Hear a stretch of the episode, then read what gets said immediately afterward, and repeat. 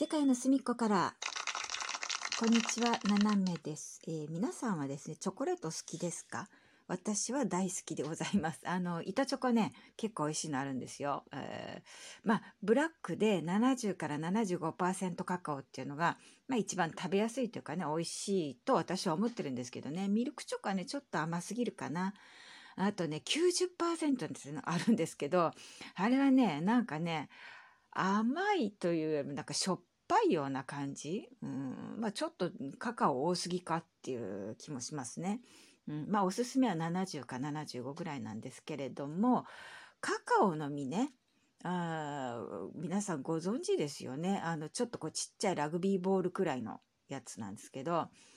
あのですねコロンビアに行った時にあ最初に泊まった宿のね裏側にこう山があってでこうなんて言うんだろう。まあ野鳥見に行ってますからねそそこ登りたいなってちょっと行きたいんだけどね道がねよくわかんないのね。でまあ不慣れなところをね変に入っていくと、まあ、危険な目に遭うこともあるので一応宿の人に聞いたらですね宿の人さんが「あまあじゃあうちのほら息子その辺にいるけどいつもその辺で遊んでるからあの上まであ大丈夫大丈夫危なくないよ」って言ってあの案内させるって言ってそこんちの123歳ぐらいかな男の子がねガイドとしてあの山のちょっとこう上までね連れてってくれることになったんですよ。でもこう登っていく途中でね、まあ、いろんな景色もいいし、まあ、花が綺麗だとかね鳥がいておおなんていうねことやってたんだけど一番上に行くとあのそこのうちの、えっと、納屋というかね小屋が1個あってえっとなんかこうねスターフルーツとかその辺に生えてんのね。で毎日あのそのスターフルーツを使ったジュースを飲んでたんであの男の子が「まあ俺ちょっとあのスターフルーツ積んでくっからさ」って言って、まあ、好きにしててみたいな。で椅子出してくれてですね、まあ、椅子に座ったり、まあ、そこうろうろしてたんですよね。でそしたらね、まあ、スターフルーツはもうほんとなんかあの背中に背負えないぐらいあの袋に入れて持ってくんだけど背負ってますね。うん、すごい量ねあの背負って「あ取れた」って言って。でそのねあのちょっとその辺にあった木を見てね「でこれ知ってる?」って言って。でそれがあのカカオの木だったんです。でそのカカオの実がなってたんだけど私たち知ってるのって、まあ、あのコマーシャルなんかでたまにねカカオがこうパキンと割れてジャラジャラジャラっていうなんかこうねカカオの実が出てくるっていうのはね見るんですけど黄色だったんですよ。それがほんと黄色黄色でで「え？っ?」て言ったら「これカカオだよ」って言って「ちょっと待って」ってでそれもいで取ってくれてパチッて開けたら中がねあの白っぽいというかですねこうつぶつぶねカカオの種がついてるつぶつぶしたなんかなんだろうライチのあのような色合い？中身はね。で果肉っていうか外側の皮はちょっとこう厚めでですね中パシッとこう開けて知らないかもしれないけどねあけびって言ったらなんとなくあけびっぽい気もするあの全然違うけど中がね。それであの彼がちょっと食べて「うまいよこれ」って言って「売れてる」って言ってくれたのよ。ほんでちょっと食べてみたらあのねチョコの味は全然しない。本当にあのフレッシュな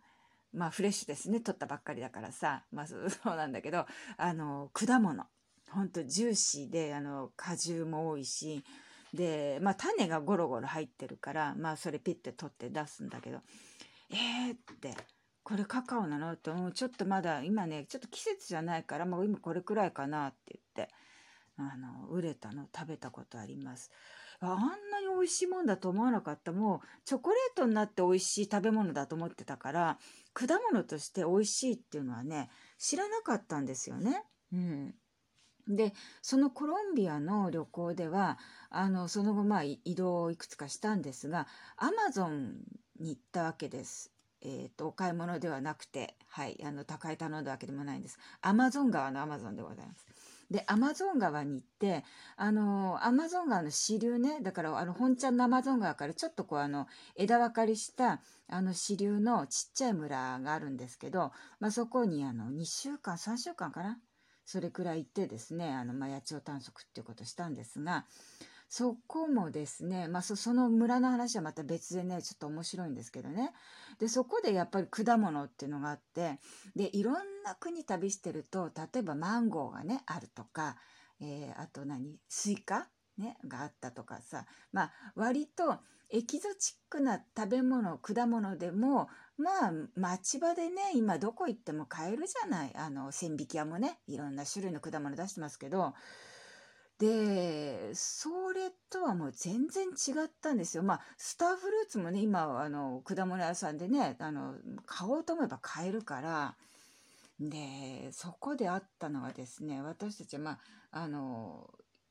泊まってる間ね、まあ、その辺の近くのちっちゃい食堂にね、ご飯食べに行くんですけど、そのね、果物がジュースになってるわけですよ。で、現物の形がわからないんで、で、その名前を読んでも何の果物かが全然見当がつかないっていうね。まあ、とりあえず、みんななんか頼んでるの見て、あんなの現地の人頼んでるからっていう感じで頼むのね。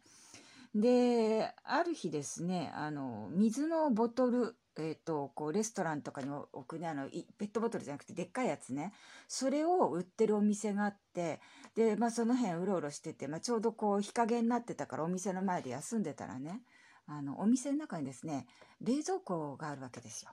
で、あの、冷凍のね。で、どう考えてもあれ、アイスが入ってるような冷冷蔵庫冷凍庫。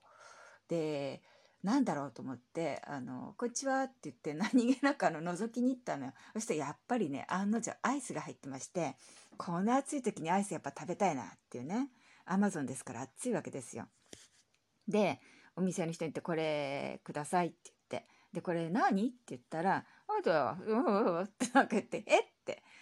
コッパス？っていうのね。で、コッパスの、あの、らしいって、アイス？って言ったらアイスって、コッパスのアイスっていうのよ。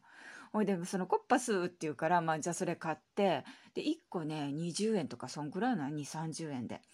で、いかにも手作りアイスって感じなんですよね。あの、棒がピッて刺さってて。で、あの、丸いなんかこう何、カップアイスの中にその液体を入れて、棒を突っ込んで固めたっていう感じなのね。ほいで、食べたらそれがめっちゃうま。あのね、感じとしてちょっとこうクリーミーな感じなのね。でところが甘酸っぱいこう酸味もあってで甘さもそんなうわ甘いっていう感じじゃなくて爽やか。ほいでねそれはハマってしまってですねそこにいる間はほとんどご飯食べ終わったらそこんち行ってコッパスのアイス買って食べるっていうねあの暮らしをしてたんですけれどもあのその後ですねそのまあアマゾンを後にねコロンビア後に帰ってきてからあれは何だったんだろうねって言ってで売ってもいないしっていう感じでね過ごしてたんですが、まあ、そのすんそこでね暮らしてたっていうか、まあ、過ごしてた間いろんな果物があったんだけどとにかくね分かんないからまああの体にいいと思いつつ飲んだり食べたりしてたんですよね。でそれからね日本にあるその後日本に帰ってでそしたらねある人が「これはすごく体にいいのよ」って勧めてくれたジュースがアマゾンの果物っていうの。それで「え何それ?」って言ってみたら「浅い」っていうね。で確かにね「浅い」って書いてあるのもあったんだよね。で私はあの浅井さんって勝手に思って「ジュース浅井さん」とか言ってあの覚えてたんですけどすんごい体にいいものらしく。で日本でおすすめしてくれた方がこんなね浅い100%のジュースなんてなかなかねあの手に入んないのってだってアマゾンの果物ですものって言うからついこの間まで私そのアマゾンにいたのよっていうね浅井もいたなっていう感じであの話をしてですね「いやそうなの?」って言うから「いやなんか酸っぱい果物だったよ」って言ってちょっとねこうブルーベリーっぽい感じなのかしらね。うん、でも酸っぱかった。で、あの、ジュースにして私たちは、あの、飲ませてもらうので、何でも果物は。でも酸っぱかったけど、その、おすすめ、ね、日本でおすすめしてくれた人が、あの、くれたやつは、あの、酸っぱい方がちょっと強いんですよね。で、実はですね、コロンビアで飲んでたジュースって、みんなね、相当砂糖入れてたの。あの、後で厨房見たらガバガバガバガバ入れてたからね。あれが原因で胃が痛かったんだなっていうのを 後で思い出しました。まあそんなわけでですねあのいろんな世の中に知らない果物っていっぱいあるんですよね。うんまあカカオはね生で食べたらねすごい美味しいです。もしね何か機会があって生カカオフレッシュカカオがもし手に入ったらですねお味見をしていただきたいと思いますね。ほんとあの別別物ですよあれはね。うん